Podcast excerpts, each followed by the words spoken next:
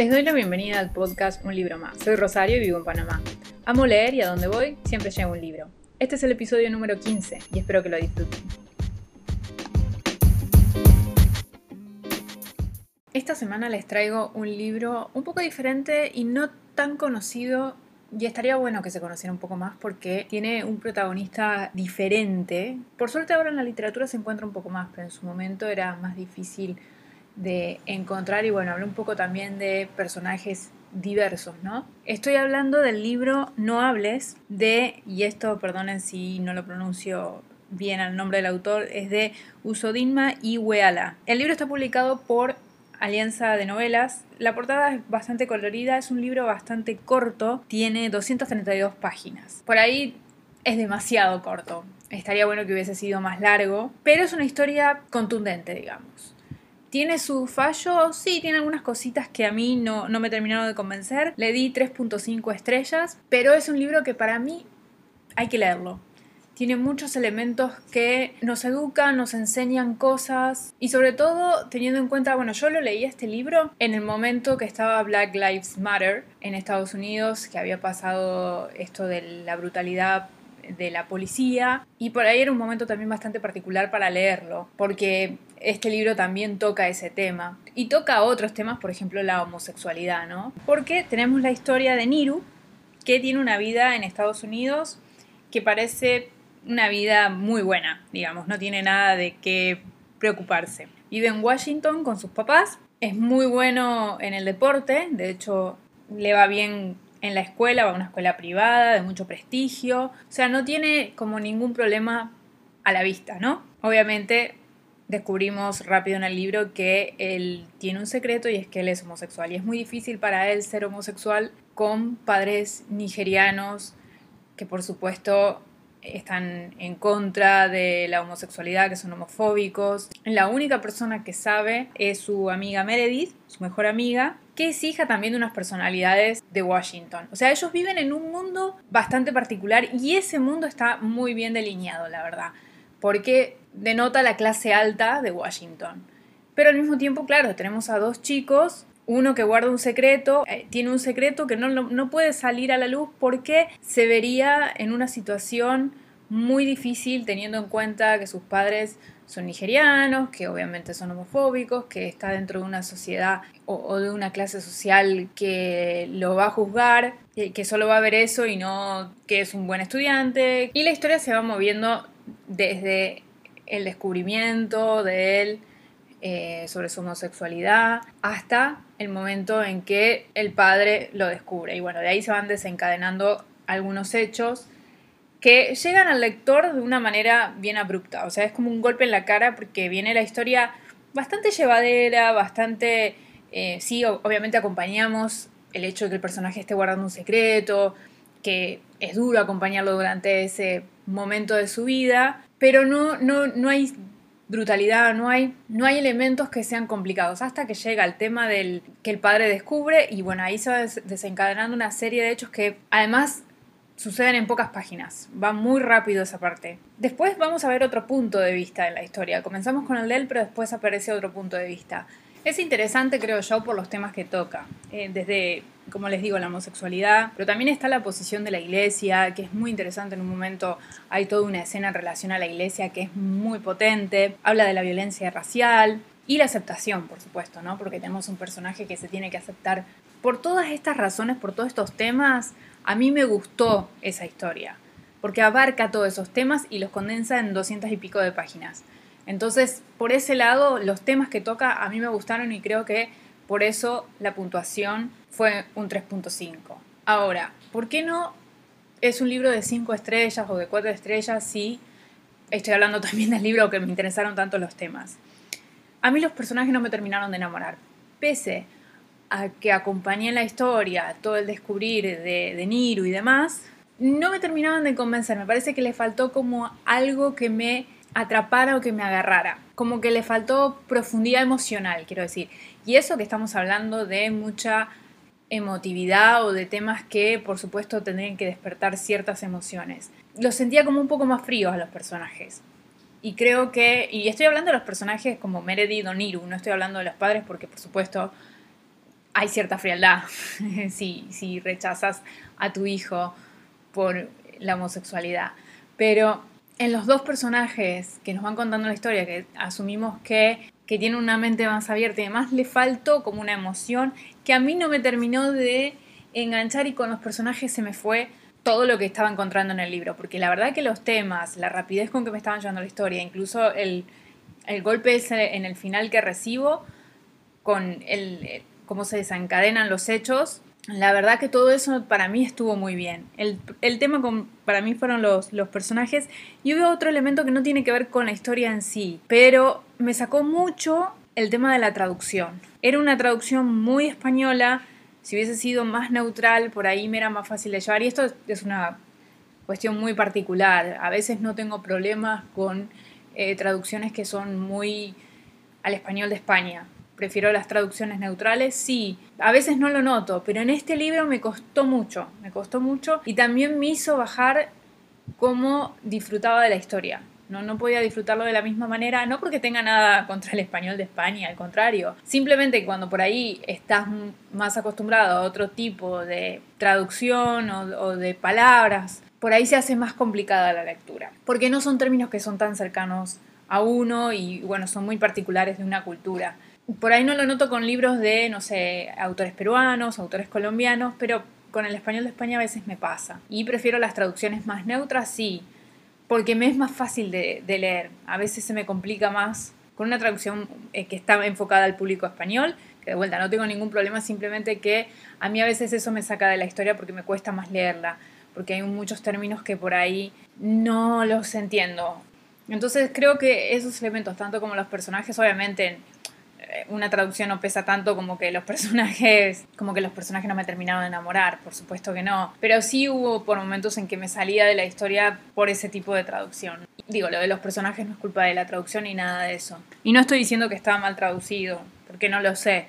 Lo que estoy diciendo es, está traducido a un español que no es neutral, básicamente. Así que este libro, para mí, hay que darle una oportunidad, hay que leerlo.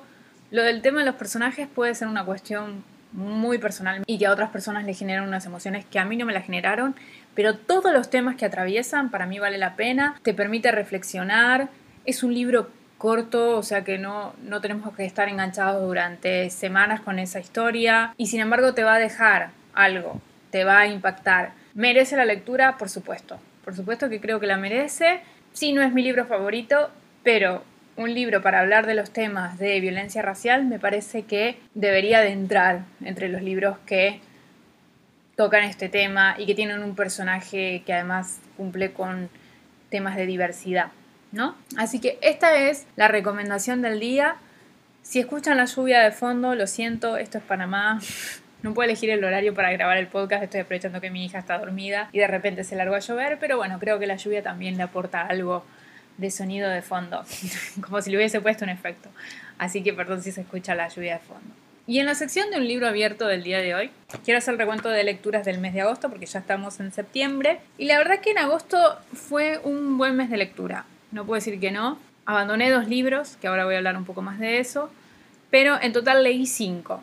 Hay un sexto que empecé pero llegó hasta septiembre, no lo he terminado, de hecho creo que lo voy a terminar hoy porque me quedan 50 páginas, que va muy bien, la verdad que es una lectura que me ha gustado bastante. Y leí cinco géneros, leí thriller, fantasía, middle grade, puede ser, o sea, libro infantil de fantasía, leí una obra de teatro, leí un clásico y un contemporáneo que también puede ser tenido en cuenta como un libro de terror. Dos libros tuvieron cinco estrellas, o sea que muy bien.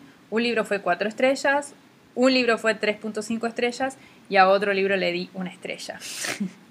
en total leí 1863 páginas y abandoné dos libros, como les decía. El primer libro que abandoné fue Magia Robada de Trudy Canavan, que es el primero de la ley del milenio. Y me dio mucha tristeza abandonarlo porque tenía muchas ganas de leer a esta autora de fantasía. La había visto por muchos canales de YouTube, es como una autora de fantasía, es como decir Robin Hood, básicamente. Y tiene muchos libros de fantasía. Y yo compré este, que es Magia Robada, que parecía interesante, pero desde el principio me costó con la historia, me costó concentrarme, me costó que me atrapara. Ahí se escuchan truenos, perdón. no puedo hacer nada con el clima de Panamá, pero bueno, parece que vamos a tener lluvia hasta más tarde, así que no sé. Es el momento que encontré para grabar, disculpe. Volviendo a Magia Robada, me costó desde el inicio, ¿no? No sé si es cómo escribe la autora o qué. presenta dos personajes. Primero vemos el punto de vista de uno que descubre un libro, que es como un arqueólogo, digamos, que descubre un libro que habla, digamos, a través de sus páginas, escribe. Entonces empieza a generar este vínculo con ese libro, pero parece que ese vínculo con el libro es medio problemático para la universidad donde él estudia. Iba bien, no me terminaba de enganchar el punto de vista, pero tuvo sus momentos donde había un poco de acción y uno quería saber, bueno, qué va a pasar. Entonces me mantuve. Después llegó el segundo punto de vista, que aparentemente no tienen nada que ver. Me imagino que después en, la trilogía van a avanzar, esos puntos de vista se van a conectar, no lo sé pero en ese momento era como dos personajes diferentes, dos historias diferentes, dos mundos diferentes. Una chica que vive en un mundo donde la magia está prohibida.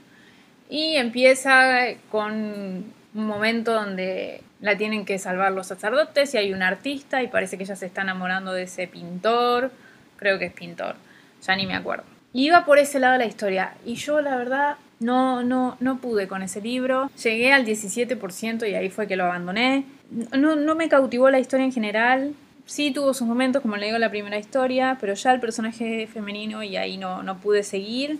Y no, no me encontraba con ganas de leerlo, a decir verdad. O sea, llegaba el momento de agarrar el libro que tenía un rato para leer, no podía, no, no me interesaba, no me enganchó la historia. Me dio lástima porque yo no sé ahora si voy a querer priorizar a Trudy Canavan en, en otras lecturas o sé que tiene otros libros como El gremio de los magos o algo así, que dicen que está bien, pero ya con este ingreso a su mundo, no sé si tampoco la forma de escribir de ella a mí no me gustó, que al final del día está bien, lo que digo es, me da lástima, como me dio lástima eh, Malás, Los Jardines de la Luna, no poder leerlo, porque son libros de fantasía que eh, son populares, pero entiendo que no, no todos los libros van a ser para mí. Me puede pasar, por ejemplo, quiero leer La, la Rueda del Tiempo de Robert Jordan, si mal no recuerdo. Pero no sé, algunos también dicen que es un libro muy difícil, no sé. Y he tenido éxito con otros de fantasía como Sanderson, como George R. R. Martin, o sea, va variando. Tampoco me puedo exigir que me tienen que gustar los libros porque son populares, tampoco voy a hacer eso. Pero sí me dio lástima porque, qué sé yo, quería entrar al mundo de Trudy Canavan y por ahí entré con el libro equivocado. Así que ese libro lo abandoné y lo puse para vender o donar, vamos a ver cómo va pero ya salió también de mi biblioteca, no, no lo voy a tener acá. Y de hecho, este, este mes puse tres libros para donar. De los cinco que leí, tres se fueron. O se van a ir, porque no...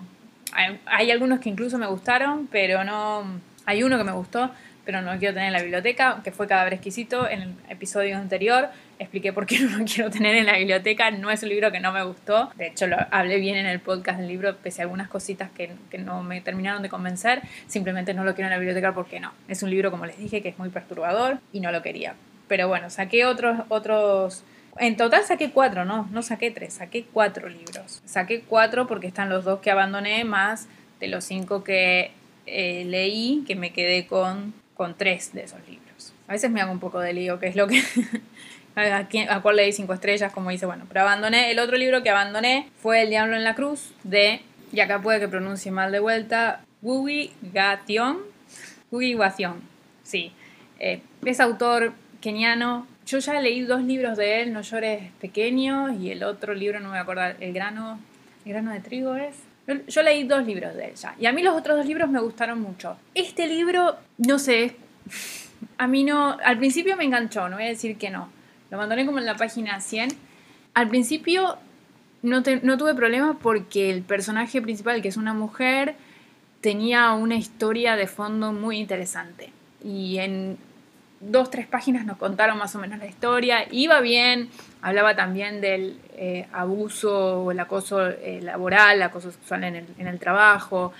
Eh, estamos hablando también que estamos situados en Kenia y bueno, todo el tema del imperialismo, la forma en que se mueve la sociedad donde los hombres avasallan a las mujeres como si nada, un poco de libertinaje también si se quiere. Entonces era muy interesante me pareció muy interesante en el, en el contexto en el que nos, movía, que nos movíamos como historia. Iba muy bien desarrollándose la historia, después se nos presentan unos personajes en, en un viaje que, hacen, que hace el personaje principal y empieza como a irse por otro lado. Y empieza toda una crítica al capitalismo, empieza a hablar bien sobre el comunismo, cosa que no me da ningún problema, no tengo ningún problema, pero iba muy en esa línea y me puse a buscar a ver el autor dónde vivía, ¿no? Porque yo sé que en Kenia no vive, pero dónde vivía. Y el autor vive en Estados Unidos, digamos, cuna del capitalismo. Y como ese, ese elemento que descubrí del autor, que descubrí, no es que yo lo encontré, está por, todo lado, por todos lados en internet que el autor vive en Estados Unidos.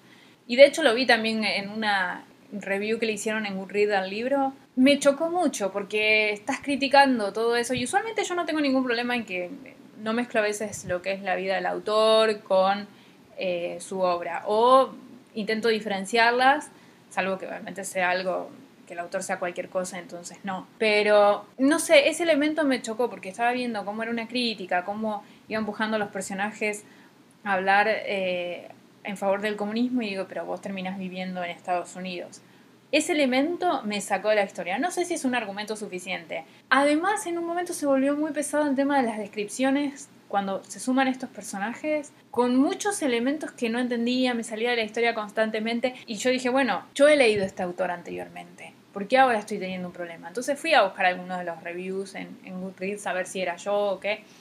Que obviamente siempre es uno, porque es uno el que no engancha con el libro, ¿no? Pero había mucha gente que también había tenido problemas con el libro y que con otros libros de él han podido. Y a mí me parecía interesante este libro porque él lo escribió durante estando en prisión y lo había escrito creo que sobre un papel higiénico, entonces me parecía muy interesante el trasfondo de cómo se creó la historia. Pero la verdad que no pude pasar más allá de la página ciento y pico, se me volvió muy pesado y y como que además salía de elementos que me interesaban que tenían que ver con la cultura keniana, como que había algunos elementos, no sé si, no voy a decir ni fantásticos ni nada, pero había unas historias ahí en paralelo que no sé cómo se enganchaban con el resto de la historia, como que me estaba sacando mucho y no, no la estaba disfrutando, de verdad que no era un libro que estaba disfrutando y no es un tema de la escritura del autor porque en otros libros lo he disfrutado. Además, que descubrí ese dato del autor y, no sé, esta vez me chocó, me molestó. Quizás en otro momento no, no, hubiese, no lo hubiese notado, lo hubiese dejado ir. Pero estaba una crítica constante del, capitalismo y al final te terminaste metiendo en un país capitalista. Que está bien, la decisión del autor, lo que sea, pero digo, estás armando todo un libro que va en contra de eso. Como que no me lo terminé de creer, digamos, lo que dice la historia. No, no me terminó de cerrar, entonces es como que me sacó, me sacó completamente y me fui para otro lado. Así que lo tuve que abandonar. Hacía mucho tiempo que tenía ese libro en, la biblioteca, de hecho está, todas las páginas están amarillas porque bueno, el clima de Panamá hace que las páginas de algunas, publicadas por algunas editoriales, se pongan, se pongan amarillas dependiendo del papel que utilizan. Y también lo saqué y lo puse para donar, porque no, no es un libro para mí, para otra persona quizás sí, y no es un problema tampoco que no me guste cómo escribe el, escritor, porque ya les digo, he leído otros libros de él, es un escritor que recomiendo, sí, este libro no funcionó conmigo, ahí tiene otros libros para acercarse por ahí a la obra de él, está bueno también empezar por otros libros y es interesante también, y me parece que es un autor que hay que darle la oportunidad, porque no tenemos tantas voces de la literatura africana. A veces tenemos voces de la literatura africana, pero que eh, viven en Estados Unidos o que se fueron a vivir, son descendientes, digamos, de, africanos. Estos no, son personas que vivieron en, en África y escribieron en África y me parece que es interesante también contar con esas voces y que además hay editoriales que nos dan la oportunidad de leer esos libros. Así que no es que estoy diciendo que no se acerquen a los libros de, este autor, que es muy difícil de pronunciar. Pero bueno, este libro conmigo no funcionó, así que lo tuve que abandonar, es el, otro libro que abandoné. Y la verdad es que fue un buen mes, así que y cumplí con uno de los libros que tenía en mi lista de, libros que quería leer para, para agosto entre ellos la continuación Los Héroes del Olimpo, que el, número 2 que es el hijo de, Neptuno, que me encantó. Y bueno, esperemos que septiembre sea igual, igual de bueno. Hasta ahora el libro, el primer libro que voy a terminar, que lo voy a terminar hoy, me parece que va a ir entre los libros que me gustan mucho, así que vamos bien, ojalá que siga así el mes. Hasta acá el episodio del día de hoy, entonces los veo la próxima semana en un libro más.